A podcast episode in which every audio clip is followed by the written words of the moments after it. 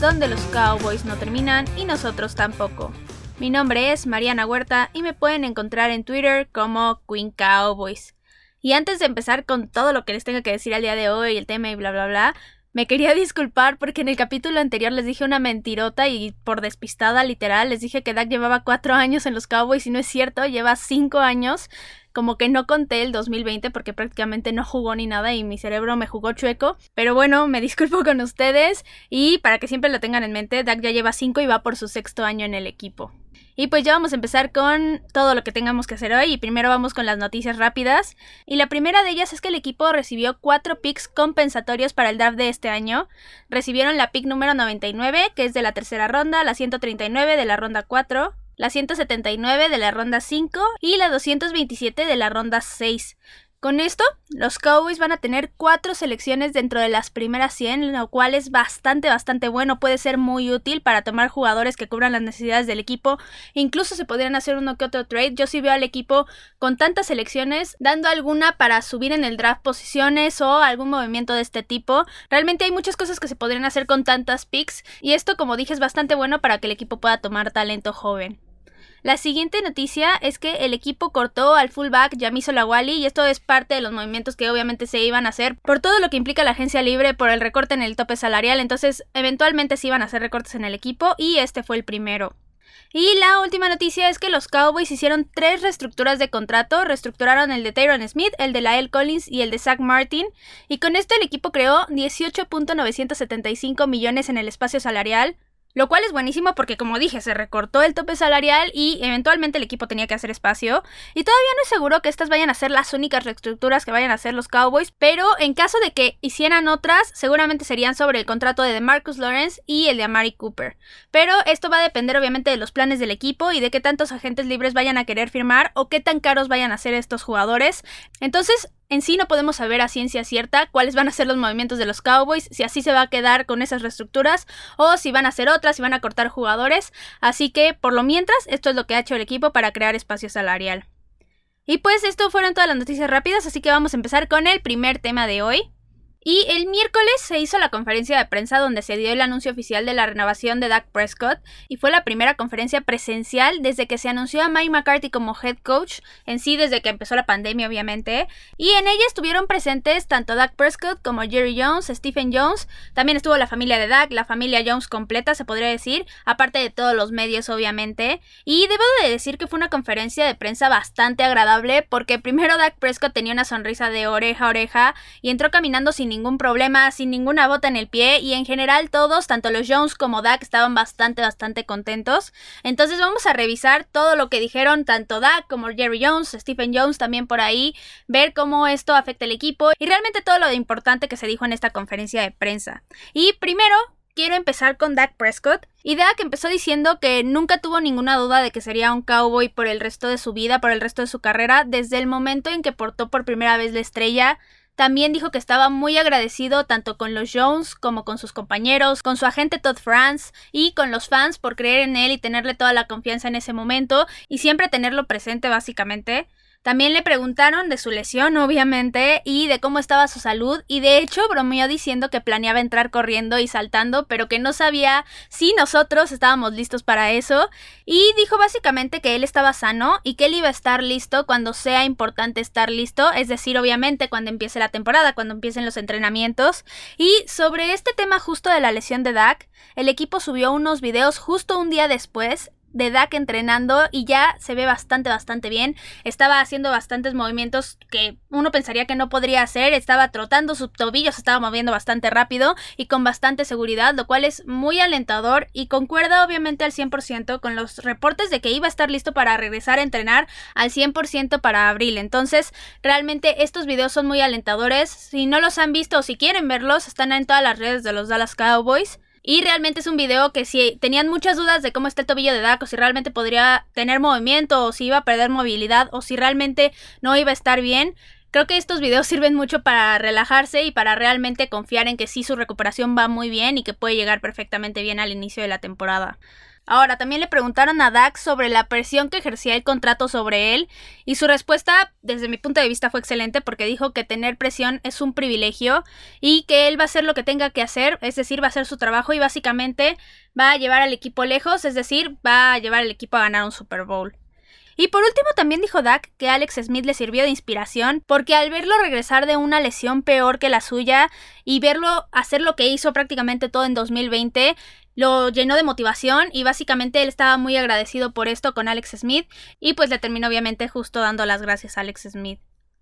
Y pasándonos al otro lado, Jerry Jones dijo que estaba más que feliz de que si alguien había abusado financieramente de él, hubiera sido el hombre que estaba sentado junto a él, obviamente refiriéndose a Dak Prescott. Admitió de hecho que sí estaba pagando mucho dinero por él, pero que era porque confiaban plenamente en él y que estaban muy felices de tener a Dak como su coreback franquicia. Y básicamente, sí, en este momento sí es mucho dinero, pero ya les expliqué, o les voy a explicar justo hoy también más al rato en el capítulo, que realmente este dinero, por más que se vea mucho ahorita, es muy probable que en uno o dos años ya se vea como un contrato no tan grande y un contrato realmente bueno y que realmente los Cowboys y Dak hicieron un gran trabajo en conseguir. Pero bueno, dejando esto de lado, también dijo Jerry Jones que los Cowboys habían ganado con ese contrato y que el equipo iba por muy buen camino y que jamás haría algo que no fuera lo mejor para los Cowboys. También mencionó que a lo largo de su historia como dueño había tenido que tomar muchas decisiones, unas más importantes que otras, pero que el pagarle a Dak y renovarlo había sido una de las decisiones más fáciles de tomar en toda su carrera como dueño de los Cowboys. Ahora, un reportero le preguntó justo que si con esta renovación los Cowboys se convertían en el mejor equipo de la NFC East. Y de hecho, de inmediato a esta pregunta respondió Dak Prescott súper impulsivamente con un sí. Y después Stephen Jones, su hijo, dijo que por supuesto que sí. Y por lo que hasta ahorita han hecho todos los equipos de la NFC East en este offseason, realmente yo les doy completamente la razón a los Cowboys porque ellos al menos ya están armando el equipo. Digamos que son el equipo más sólido ahorita. Pero de esto ya hablaremos cuando se acerque la temporada y sepamos realmente cómo terminaron los equipos después de la agencia libre y del draft, porque realmente comparar ahorita es comparar absolutamente nada porque realmente estos no son los equipos que van a llegar justo a ese momento donde empiecen los training camps, en donde ya podamos analizar quiénes realmente van a llegar muy bien o muy mal a la temporada 2021. Pero bueno, para darles mi opinión de esta conferencia de prensa, en lo personal me encantó porque todo fue positivo en torno al equipo, todos los comentarios que dijeron tanto Doug como Jerry como Stephen Jones fueron de lo felices que estaban y de la confianza que ellos sentían con este movimiento y básicamente de lo bien que pinta el futuro para los Cowboys. Y esto realmente llena a cualquier aficionado o a cualquier persona que siga al equipo de confianza y eso fue lo que transmitieron en toda la rueda de prensa. También yo considero que Dak sí es uno de esos jugadores que se sabe expresar muy bien y con todas las palabras que dijo demostró una vez más el tamaño de líder que es y lo mucho que significa para toda la organización. Demostró una vez más que no solamente vale todo lo que le van a pagar, sino que merecía 100% un contrato de este tamaño y en lo personal, por lo mucho que lo admiro y que confío en él, me hizo sentir bastante orgullosa de él y realmente feliz por Doug Prescott. Ahora, esta fue una conferencia de prensa donde hubo mucha emoción involucrada y que lo único que transmitió es que el futuro de los Cowboys pinta muy bien y que hay que confiar en que la recuperación de Dak Prescott va a ser rápida y muy buena y que en 2021 va a tener su mejor temporada. Así es, yo estoy convencida de que va a ser su mejor temporada hasta ahorita. Obviamente en años posteriores puede tener mejores temporadas, pero al menos de las que lleva va a tener su mejor año. Y también estoy convencida, y esta es mi predicción para la temporada 2021, que Dak va a ser el Comeback Player of the Year. Llevo diciendo esto básicamente desde que se lesionó. Entonces si llega a pasar, pues acuérdense de mí por ahí, porque pues lo llevo diciendo ya mucho tiempo. Y realmente creo que esta predicción se va a volver realidad. Ahora es una conferencia de prensa que en lo personal les recomendaría ver porque realmente inspira mucha confianza, como les dije, y te convence de que este fue el mejor movimiento que los Cowboys pudieron haber hecho. Entonces, si pueden verla, adelante, háganlo, está en YouTube, ahí en el canal de los Dallas Cowboys, y vale mucho la pena ver. Y pues ahora vamos a pasarnos al segundo tema de hoy, y es que con la renovación de Dak Prescott, ahora sí tenemos un panorama mucho más claro de qué es lo que se puede hacer en el equipo en esta agencia libre, sobre todo por la cuestión del dinero justo, y debo decir que realmente los Cowboys hicieron un muy buen trabajo para que ese primer año de contrato de Dak fuera lo más favorable para el tope salarial del equipo. Entonces, ya dicho esto, hoy vamos a ver cuál es la nueva situación del equipo y ahora sí, cuáles son los movimientos más reales y alcanzables que pueden hacer los Cowboys con el espacio salarial que tienen y con las necesidades que tienen que cubrir. Ahora, déjenme decirles que el panorama desde mi punto de vista pinta bastante mejor de lo que se pensaba y creo que el equipo tiene mucha libertad para hacer bastantes movimientos adecuados. Ahora, primero que nada, quiero especificar cómo es que el contrato de Dak impacta en el tope salarial para que tengan clarísimo el panorama y vean cómo realmente el equipo financiero de los Cowboys hizo un muy buen trabajo acomodando ese dinero contablemente hablando y haciendo que realmente en un futuro con el crecimiento del tope salarial, con los nuevos contratos de televisión, ese salario de Dak no ocupe mucho espacio y sea completamente benéfico para el equipo. Ahora, nada más para recordar, el contrato de Dak Prescott fue por 4 años y 160 millones de dólares, con un bono por firmar de 66 millones. Y voy a intentar explicarles de la forma más sencilla cómo es que funciona el pago de Dak, literalmente cuando él recibe el dinero, pero más importante, cuándo es que se registra en ese espacio salarial. Y primero, si tomamos esos 160 millones y lo dividimos entre cuatro, es lo que nos dice que el equipo en promedio le pagaría 40 millones al año a Dak Prescott.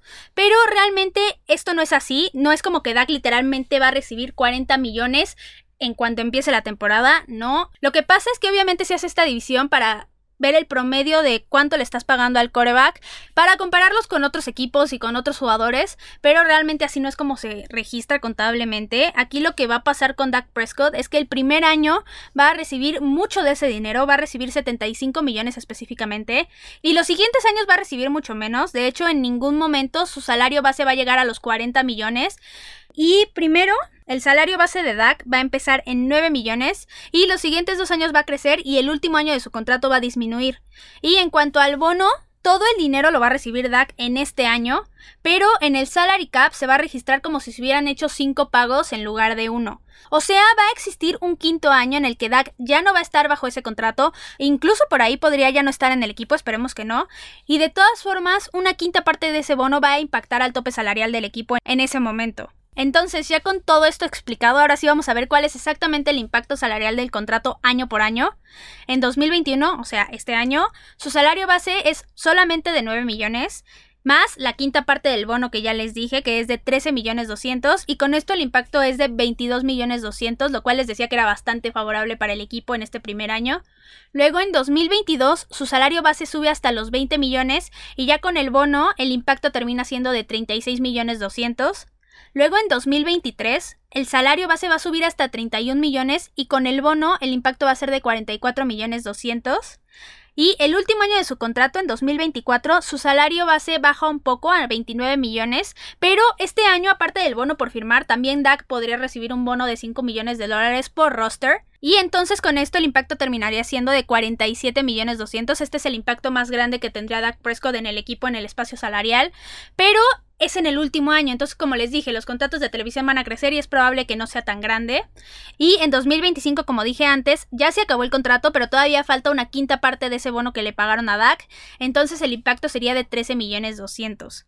Ahora, financieramente, ver este tipo de contratos se me hace una maravilla. Los Cowboys hicieron realmente un gran trabajo con la estructura de este contrato y van a ver que con el crecimiento del salary cap los próximos años, realmente estos impactos no van a verse así de grandes como se ven ahora, sobre todo esos de los últimos dos años, el de 2023 y 2024, que son de más de 40 millones de dólares, realmente no se van a ver tan grandes y si se cumple este crecimiento del tope salarial, que lo más lógico es que si se cumple, al menos que la pandemia siga y siga y que realmente el mundo se vaya realmente una crisis financiera muy grande, pero por cómo pintan las cosas y por cómo realmente funciona el mundo, no creo que esto suceda y realmente sí creo que va a crecer ese tope salarial, entonces por eso les digo que no hay tanto de qué preocuparse.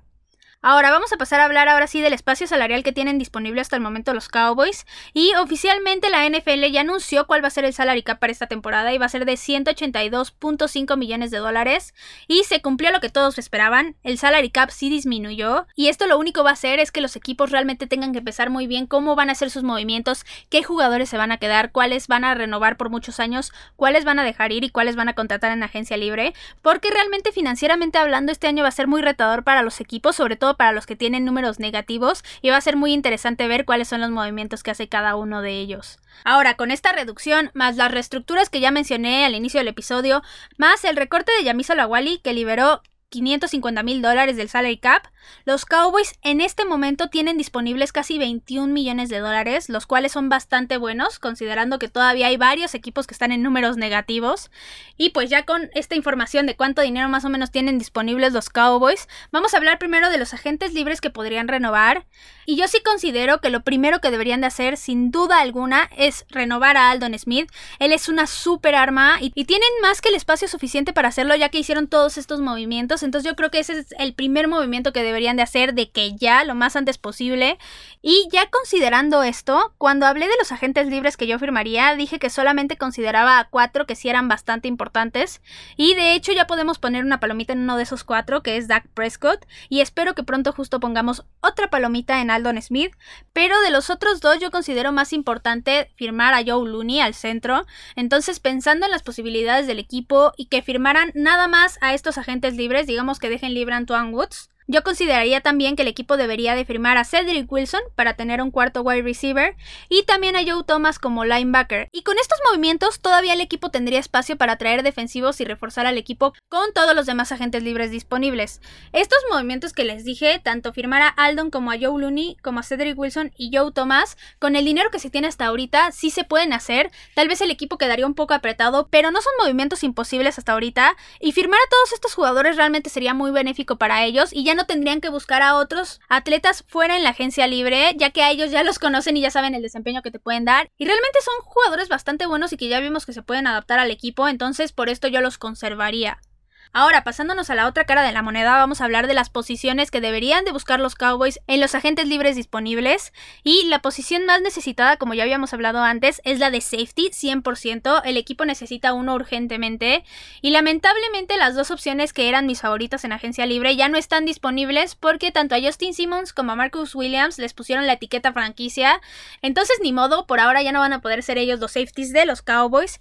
Pero todavía hay muchos safeties disponibles a los cuales los Cowboys sí les pueden pagar. Entonces, cualquiera de los que son los mejores ahorita y que no les pusieron la etiqueta franquicia puede quedar muy bien en el equipo y realmente le va a ayudar mucho porque todos ellos son muy talentosos y hay bastantes safeties. Entonces, el que sea que agarren está bien, los Cowboys necesitan hacerlo. Esto es un movimiento que parece inminente. Entonces, sí o sí, los Cowboys van a agarrar un safety en agencia libre. Y si no lo hacen, realmente sería un error enorme porque no tienen otro safety. No lo tienen y van a perder uno en agencia libre. Pero bueno, hablando de otras posiciones, el equipo también podría buscar un cornerback en esta agencia libre porque es bastante probable que Chidobi Agusi no continúe en el equipo porque le tienes que pagar bastante dinero. Pero también lo más seguro es que el equipo agarre un corner en la primera ronda del draft, como ya les había dicho. Entonces, suponiendo que el equipo no se queda con Agusi y aparte cortan algún otro corner del equipo, entonces en ese caso sí sería bastante necesario conseguir otro defensivo secundario en la agencia libre. Pero en el caso de que nada más se vaya Agusi y no termines cortando ningún otro corner del equipo, no vería tanto la necesidad de esto. Y yo creo que con el jugador, el que sea que agarren en la primera ronda del draft, considerando que fuera un corner, sería más que suficiente. Ahora, los Cowboys, ya especulando mucho, ya metiéndonos mucho esta parte de la subjetividad, también podrían agarrar un tackle ofensivo considerando las lesiones que se han presentado en el equipo e incluso considerando que hay varios agentes libres también después de que los Chiefs dejaran libres a sus dos tackles titulares. Entonces, sí, realmente el equipo podría llegar a buscar algún tackle ofensivo, pero para mí no creo que esto sea lo más necesario y bueno para el equipo. Yo lo que haría personalmente sería buscar un tackle en el draft que termine siendo el reemplazo a futuro de Tyron Smith, pero no otro veterano que no sabes cuánto tiempo te va a durar. Entonces, yo lo que haría es buscar a alguien joven, bastante talentoso y lo vas moldeando. Obviamente no va a ser el titular inmediato porque este obviamente va a ser Tyron Smith, pero pero le puedes ir enseñando muchas cosas y realmente puedes tomar a Tyron Smith y a Lael Collins como sus mentores y ya cuando sea el momento adecuado lo pones como titular y eventualmente Tyron Smith y Lael Collins se van a tener que retirar. Entonces por esta razón creo que es mejor y más favorable para el equipo que agarren tackles en el draft. Y pues para concluir este tema, Muchos pensaban que el renovar a Dak Prescott iba a dejar a los Cowboys con muchos aprietos y básicamente ahogados respecto al tope salarial, pero realmente después de eso y las reestructuras, el equipo quedó bastante bien parado y con muchas posibilidades respecto a la agencia libre que ya va a empezar la semana que entra. Entonces yo sí considero que no hay de qué preocuparse y que el equipo sí va a poder conseguir jugadores que terminen llenando los espacios donde hace falta bastante talento. Ahora, la ofensiva básicamente ya está muy bien armada. En todas las posiciones tienen buenos jugadores y realmente no hay una necesidad muy grande de buscar agentes libres. Entonces, ¿qué es lo que tiene que hacer el equipo? Reforzar la defensiva en esta agencia libre y ya con esto se podrá tener un desempeño muy muy distinto en este año y solamente hay que esperar que las lesiones no golpeen tanto a los Cowboys. Si esto no pasa y si el equipo se mantiene sano, realmente vamos a ver una versión de los Cowboys muy muy distinta en este 2021 y que realmente tiene posibilidades muy grandes de estar en postemporada. Y vamos a pasar ahora sí a la última sección del día de hoy y es Cowboys Legends. Y los Cowboys, como dije, dieron un excelente paso con Dak Prescott esta semana y creo que sería bastante bueno recordar a uno de los grandes quarterbacks que ha tenido el equipo y uno de los grandes jugadores en general que ha tenido los Cowboys y él es Tony Romo.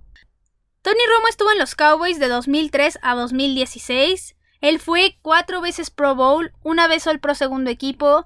En su mejor año, en 2014, fue líder en pass rating y también en porcentaje de pases completos. Y también en su carrera ganó el premio Walter Payton, el cual para mí es un gran honor ganar porque es el premio que demuestra que eres no solamente un gran jugador, sino también una gran persona y que realmente ayudas a tu comunidad. Y por esto para mí este premio es muy importante en todos los jugadores que lo han ganado. Ahora, la carrera de Romo es realmente una muy muy impresionante y que debería de servir mucho para inspiración porque él llegó al equipo como undrafted en 2003, de hecho no fue invitado al combine, obviamente tampoco al draft, y de hecho recibió su primera oportunidad hasta 2006 cuando pudo entrar como reemplazo de Drew Bledsoe en un partido en octubre. Y como dio un desempeño mejor en ese partido y en el que siguió, se ganó el puesto de titular lo que restó de esa temporada y a partir de ahí se quedó como el coreback titular del equipo. Tuvo muy buenas temporadas y otras donde lamentablemente las lesiones lo terminaron dejando fuera y no dejaron que hiciera lo que tenía que hacer y básicamente su trabajo. Pero su gran desempeño overall en su carrera lo llevó a tener muchos, muchos récords, tanto de la liga como de los Cowboys. Y esto es lo que habla de que realmente la carrera de Romo, a pesar de que no haya ganado un Super Bowl o que no haya ganado mucho, fue realmente muy buena. Ahora, si algo caracterizaba a Romo era su forma de nunca rendirse y remontar los partidos en el último cuarto, en el último momento. Y si era un coreback que te podía mantener al filo del asiento y realmente mordiéndote las uñas y con mucho, mucho estrés, pero al final te iba a dar la victoria e iba a conseguir ese triunfo para el equipo. Ahora, si hay algo que es injusto desde mi punto de vista es que Romo nunca haya podido llegar a un Super Bowl y poder ganarlo. Es un jugador que por completo se le merecía y al menos en 2014 parecía que eso iba a suceder, pero luego pasó el Descaric y mejor no hablamos de eso y realmente Romo nunca pudo llegar a ese Super Bowl. Hay muchos jugadores que les ha pasado esto que realmente merecían llegar, por ejemplo, el más reciente, Philip Rivers, pero al final de cuentas ni modo, no es como que se pueda cambiar la historia y de repente ya meter a Tony Romo en un Super Bowl, entonces hay que quedarnos con lo realmente bueno que hizo en toda su carrera, porque fue una carrera excelente y sí o sí, él ha sido uno de los mejores jugadores de la historia de los Cowboys. Ahora, haciendo la semblanza con lo que está pasando ahorita con los Cowboys, con Dak Prescott yo realmente veo a un jugador que puede llevar a los Cowboys a ganar un Super Bowl y si logra tener el temple y la experiencia que ha adquirido, una experiencia similar a la que ha tenido Romo, no dudo que pueda hacerlo en un futuro cercano y sobre todo porque Dak Prescott realmente tiene mucho talento, un equipo muy bien armado y las circunstancias para él al parecer van a ser bastante favorables para llegar el equipo a este campeonato. Y pues esto fue todo por el episodio de hoy. Recuerden que me pueden encontrar en Twitter en arroba Queen Cowboys y en arroba tres y fuera Cowboys. Ya saben, cualquier comentario, duda, lo que sea que necesiten me lo pueden dejar ahí en Twitter. También recuerden que si les gustan los episodios, recomiéndenlos con quien ustedes gusten. Y esperen mucho más contenido porque los Cowboys no terminan y nosotros tampoco. Tres y fuera Cowboys. Hola, soy Rudy Jacinto, creador de Tres y Fuera. Si te gustó el programa de hoy, suscríbete a este y otros podcasts de la familia Tres y Fuera. Tres y Fuera NFL, Tres y Fuera Fútbol, Tres y Fuera de tu equipo favorito y claro, el canal de Tres y Fuera YouTube con videos todos los días. Porque si tu equipo existe, Tres y Fuera lo cubre.